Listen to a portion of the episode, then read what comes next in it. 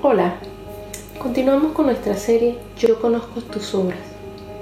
Ahora nos, toca hablar de la iglesia de Pérgamo, de Apocalipsis, del 12 al 17. Este es un mensaje de Jesús mismo a la iglesia. Y la iglesia somos todos nosotros. Es el único lugar en la Biblia donde Cristo vivo Rey de Reyes, nos habla directamente a nosotros.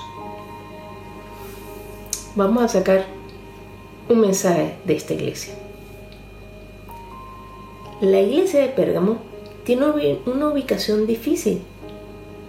Es donde Satanás tiene su trono. Pero importante, no hay que huir, hay que enfrentar al enemigo Aquí hay gente que apoya la doctrina de Balaam, que son los que en vez de fortalecer las debilidades, explotan las debilidades para su propio beneficio. Balaam intentó cumplir sus deseos dando impresiones falsas. También encontramos aquí con personas que sostienen la doctrina de Nicolaitas, que son las personas que querían gobernar y conquistar a otras personas.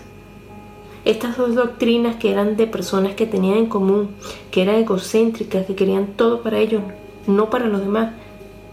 Solo querían honor y gloria para ellos, no para Dios. La solución y el camino es el arrepentimiento. Cambiar y someterse a la autoridad de Dios.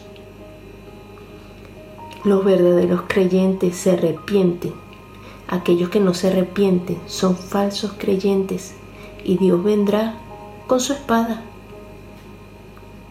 El énfasis en el arrepentimiento es el cambio y es el resultado de la justificación en la renovación.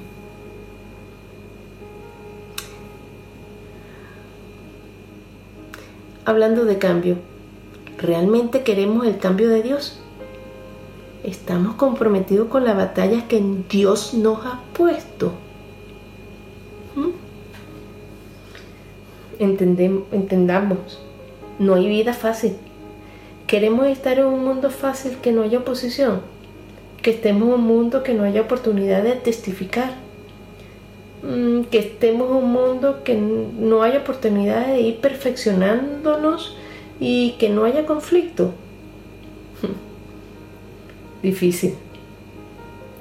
Si no tenemos batallas espirituales que nos lleve a la perfección, nos vamos a, no vamos a estar preparados para los últimos días.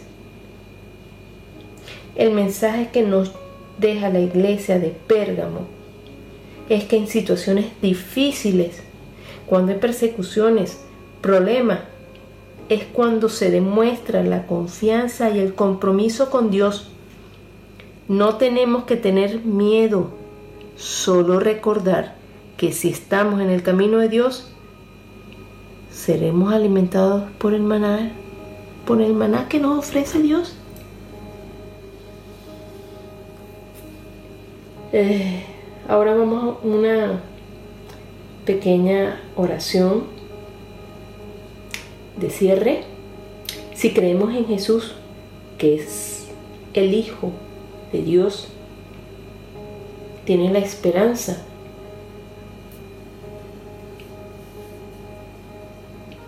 que Él venció este mundo. Espero que sirva para reflexión, reflexión de cada uno. Muchas gracias y hasta la próxima sección. Hasta luego.